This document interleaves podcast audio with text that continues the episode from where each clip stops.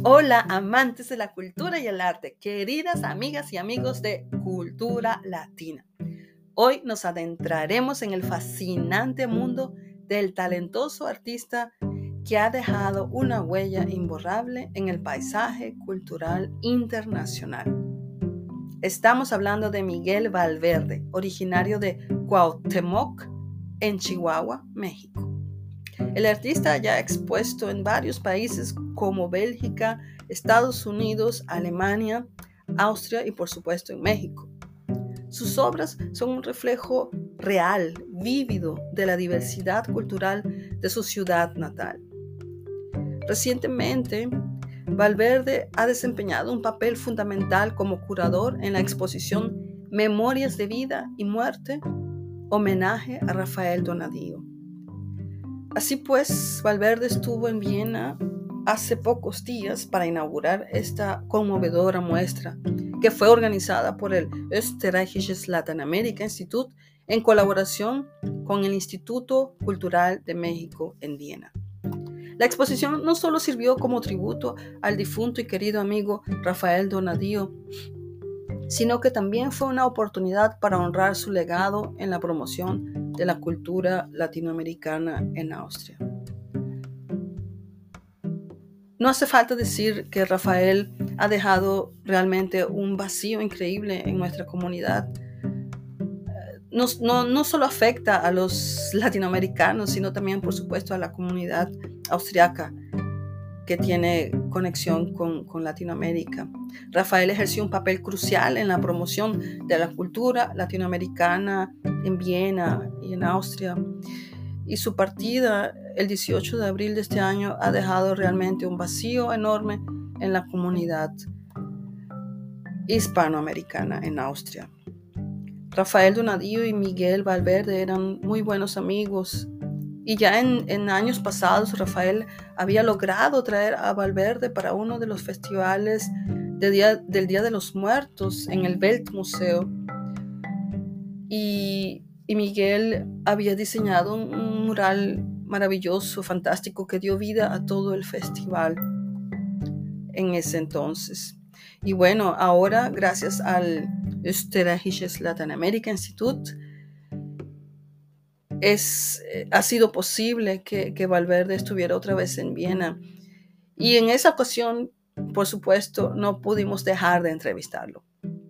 Y para esta entrevista, no había nadie mejor que nuestro querido amigo y también artista de Colombia, el profesor del Instituto Austriaco para América Latina, Antonio Zapata. A continuación, escuche esta emotiva entrevista.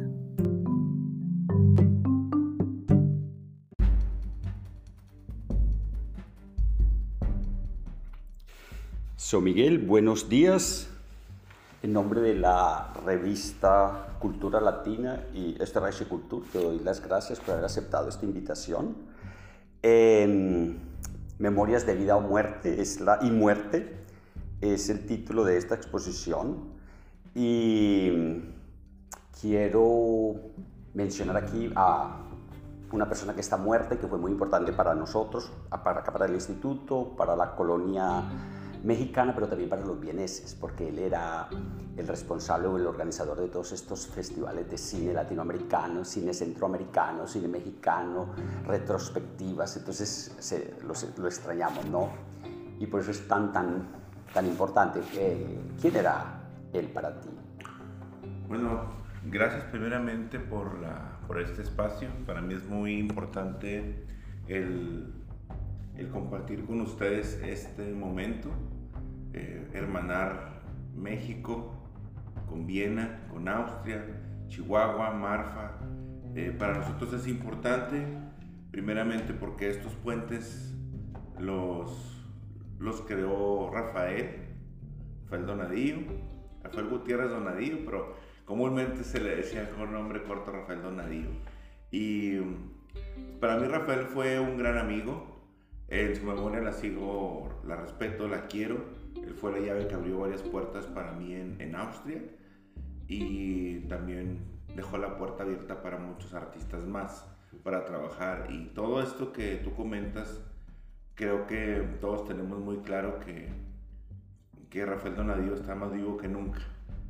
Creo que, que la muerte lo llevó a un plano distinto.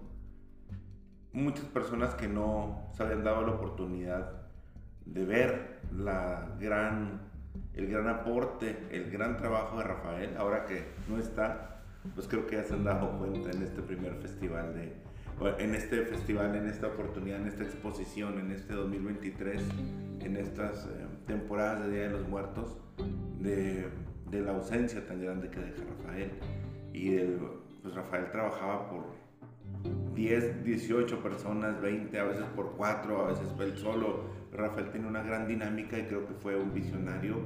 Creo que su, su amor por México, por la cultura latinoamericana, no nada más México, dieron muchísimo para nosotros en la, en la medida de la conexión cultural entre América y Europa.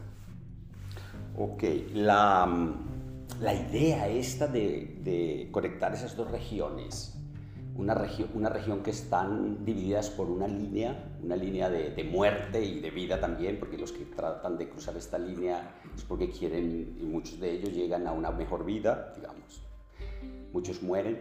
Eh, la idea esta es, es, es, muy bonita, ¿no? La de, la de unir estas dos regiones. ¿Cuál, ¿Qué había ahí detrás?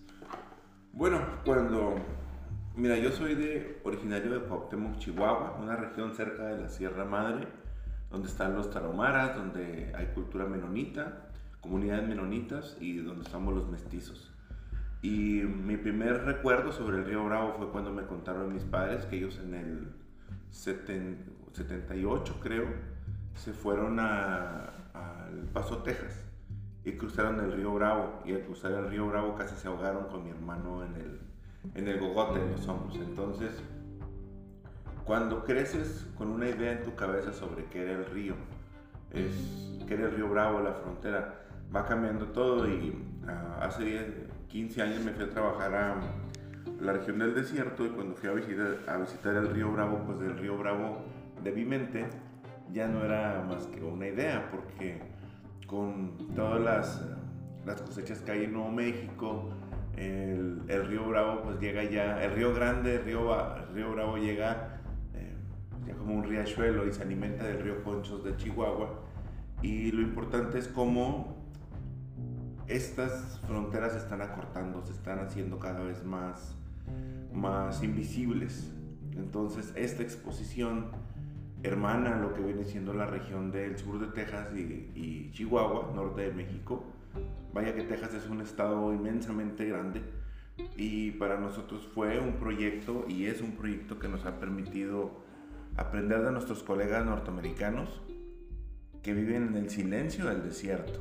Y no es lo mismo vivir en una gran ciudad como San Francisco, Nueva York, Houston, Miami, no sé, a diferencia de estar en una zona donde la gente está conectada con su espíritu, está conectada con su paisaje, que la mañana despierta y siente el sereno de la mañana, así se le dice allá, el, el rocío de la mañana y que pasan los paisanos o correcaminos en, en el área del desierto, y lo mismo pasa en Chihuahua. Chihuahua tiene eh, la montaña, tiene el valle y tiene el desierto. Tiene tres paisajes muy representativos y la región del desierto donde estamos, del valle del desierto, estamos plasmando esta exposición, Memorias de Vida y Muerte, donde la gente puede ver, quien visita esta exposición, el imaginario colectivo que tenemos de lo que es nuestra visión del Día de los Muertos en, en, y sobre todo en relación a nuestro entorno, a nuestro paisaje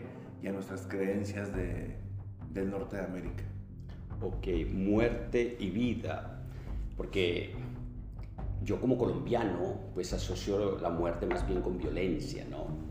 Y mirando la exposición veo que hay, hay muy poca violencia en, en los motivos, ¿no? En, en, en ellos. Eh, fue una intención de, mostrar la, la, muerte solamente de una perspectiva más bien metafísica o filosófica que, la Porque yo, por ejemplo, cuando, cuando veo un cráneo, por ejemplo, ¿no?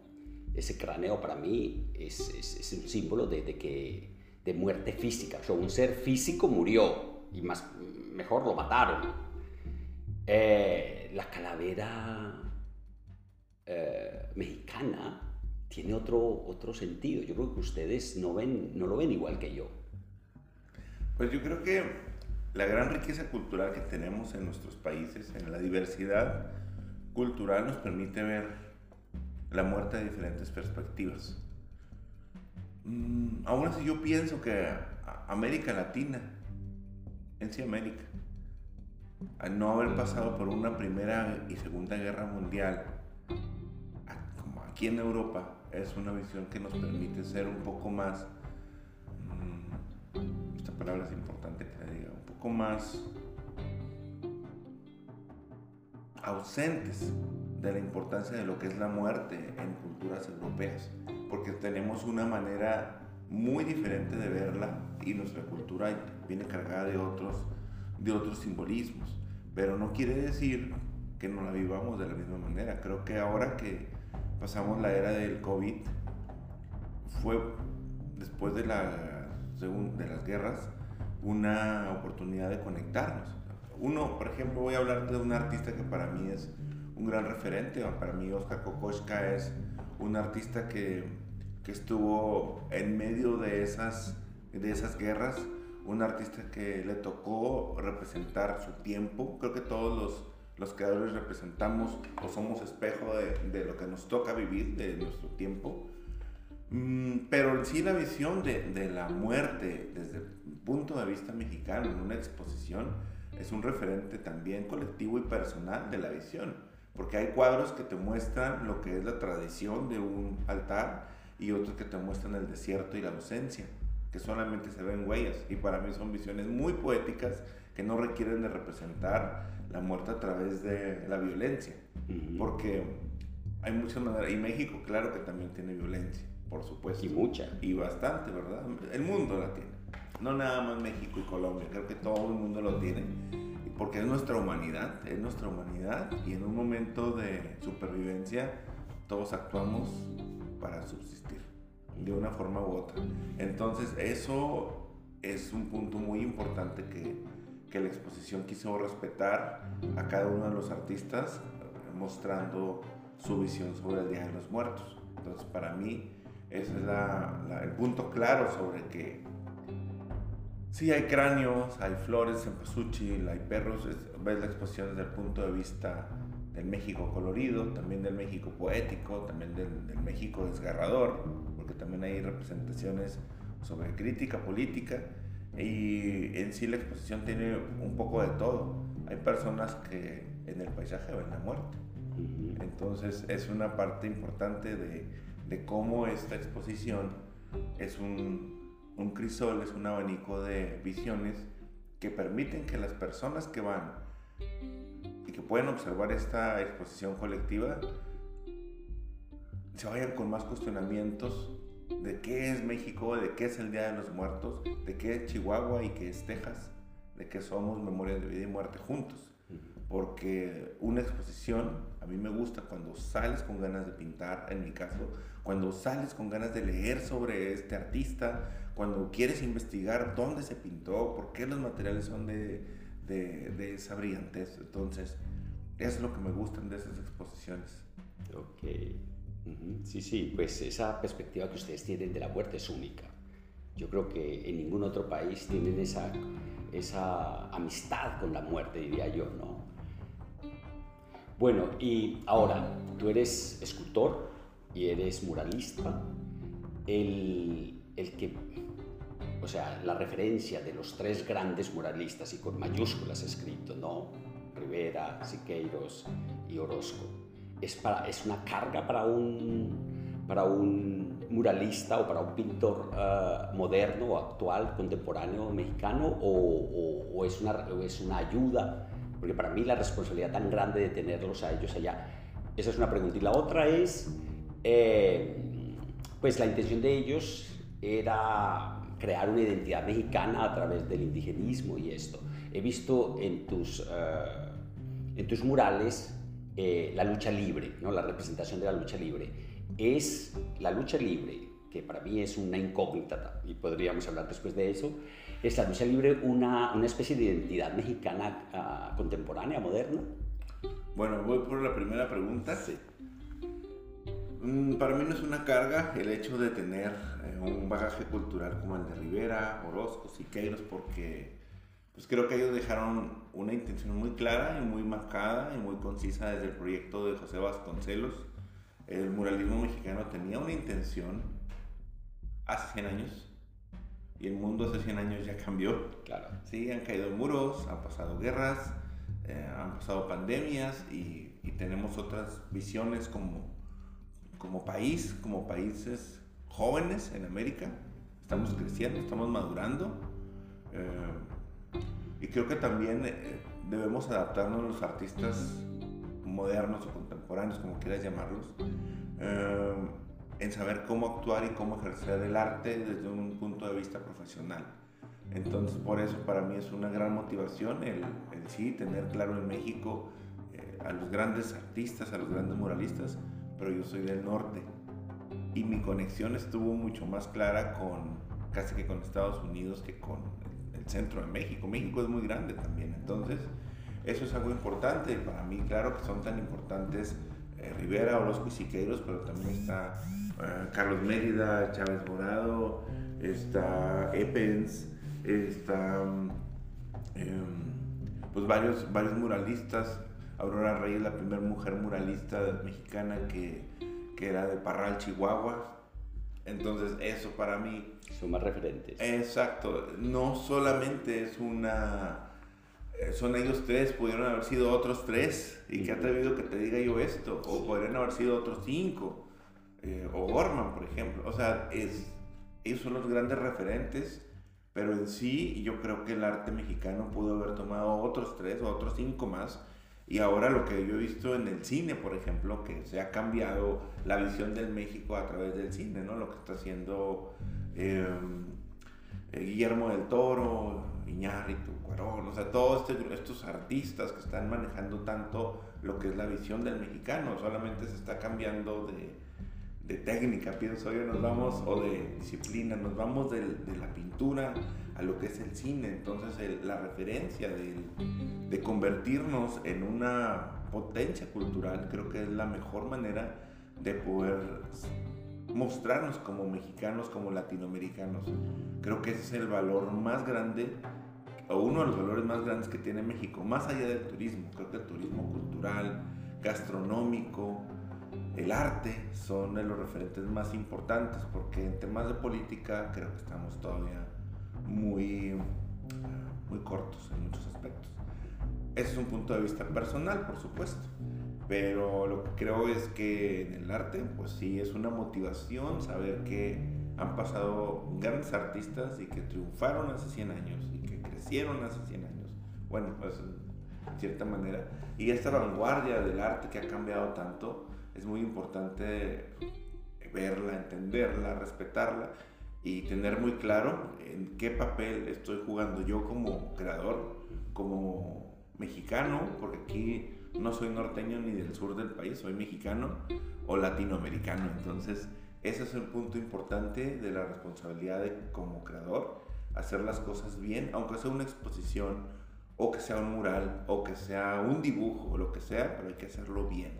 Porque creo que todos queremos ser número uno en América Latina. Creo que todos queremos ser, acortar esas distancias entre cómo se nos puede llamar primer mundo, tercer mundo, todo eso, pero creo que para mí, yo tengo una filosofía de trabajo, mi filosofía, mi filosofía dice que no hay proyectos pequeños. Yo te trabajo igual en Viena como trabajarte en Satebo, Chihuahua, un municipio pequeño. ¿Por qué? Porque todos somos seres humanos, porque todos estamos en este tiempo y afortunadamente vivos. Entonces, es la oportunidad de trabajar. Y eso para mí es lo que me, motiva y me llena. Y continuando con la siguiente pregunta, la lucha libre mexicana en sí es una...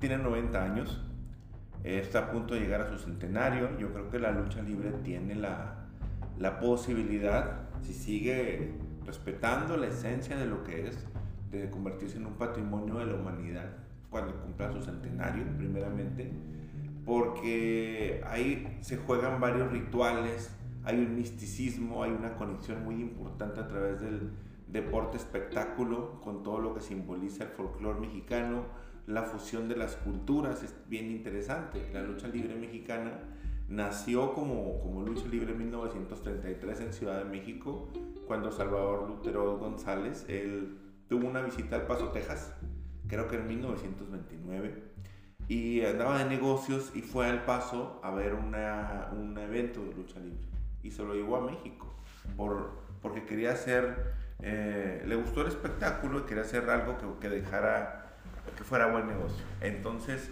creo que eso fue un punto importante donde se fue tropicalizando en México, se fue adaptando, así como muchas de las culturas, muchas de las eh, raíces españolas que se quedaron ahí se fueron tropicalizando, se fueron mezclando y fueron tomando de manera natural una adaptación. Y la lucha libre mexicana ahora es una representación muy importante del México contemporáneo, por eso a mí me, me gusta ese simbolismo, me gusta lo que representa y lo que la gente puede encontrar en ese, en ese vivido crisol que es el arte del costalazo en México. Eh, pero yo no la entiendo mucho, para mí es como una especie de coreografía, es una performance, es un ballet, es, un, es una mezcla de mucho, como decís vos. Lo que no entiendo es al público, cómo el público eh, actúa de esa forma como, como si estuvieran boxeando y donde se supone que hay un ganador, pero a veces es un poco de, de teatro, entonces el público como que se monta en esa, en esa idea y se ve tan... Eh, sí, sí, o sea, es... Eh, eh, se me hace como que el público participara también de esa obra de teatro. por supuesto. Esto, esto va junto con pegado. El público es quien le da la esencia, quien le da el color. En el público existe una catarsis. Todas las emociones, dicen que no se requiere psicólogo. Me hubiese encantado que Sigmund Freud utilizara o, viera qué pasaba con, con el público a la Arena México, por ejemplo, se le dice el, monstruo de mil cabezas. Y eso me hace recordar a Joseph Campbell con el, el héroe de las mil cabezas, creo. Entonces, es bien interesante cómo encontramos varios arquetipos eh, de nuestra mente en el luchador. Cómo ejemplificamos a los estos héroes, y villanos, cómo nos reflejamos nosotros. Y en sí, esto es la lucha libre. Tú y yo, como, como creadores, somos actores de nuestra propia obra, porque en nuestra casa lavamos trastes o cocinamos y cuando nos ponemos a pintar somos el personaje principal para crear nuestras obras. Y eso pasa con el, con el luchador también, y eso pasa con el público. Hay gente que llega muy incrédula a la arena y a la primera cerveza y a la primera lucha, a la siguiente, y están gritándole se contagia. a los luchadores y a las luchadoras, gritan, los odian, los aman, se sorprenden. Y cuando estás dentro de una función de lucha libre, creo que puedes entender cómo esos eh, héroes se convierten en, en, verdaderos estetas que rompen las leyes de la gravedad y vuelan. Y al volar también tú sientes que vuelas con ellos, entonces te sorprenden y te, te enamoran de lo que es la lucha libre. Yo lo veo desde el punto de vista artístico, estético, temático, simbólico, del color, de todo eso. Entonces, por eso para mí es una temática muy interesante, que ojalá un día puedas tú estar dentro de una función de lucha libre. Y ahora con esta interpretación sí que la voy a mirar con sí, perspectiva. porque es como la que incluye. Oye, eh, gracias por, por, por haber aceptado esta invitación. Lástima que no tengamos más tiempo. Eh, esta figura del colibrí, ¿no? Que es el, mensajero de, de, pensamientos, sentimientos y deseos, y no solamente entre los vivos, sino también hacia la muerte. Quizás vamos a enviarle con el colibrí un mensaje a Rafael, ¿sí? No sé, te extrañamos mucho, Rafael. Sí, no, hombre, pues, pues muchas gracias a ti, Rafael, por esta, por esta oportunidad de, de trabajar juntos. Estás en mi corazón y en mi memoria y estamos todos muy agradecidos de, de, haberte tenido el tiempo que se pudo y, pronto nos veremos allá en el Mictlán. sí, nos tenemos que ver.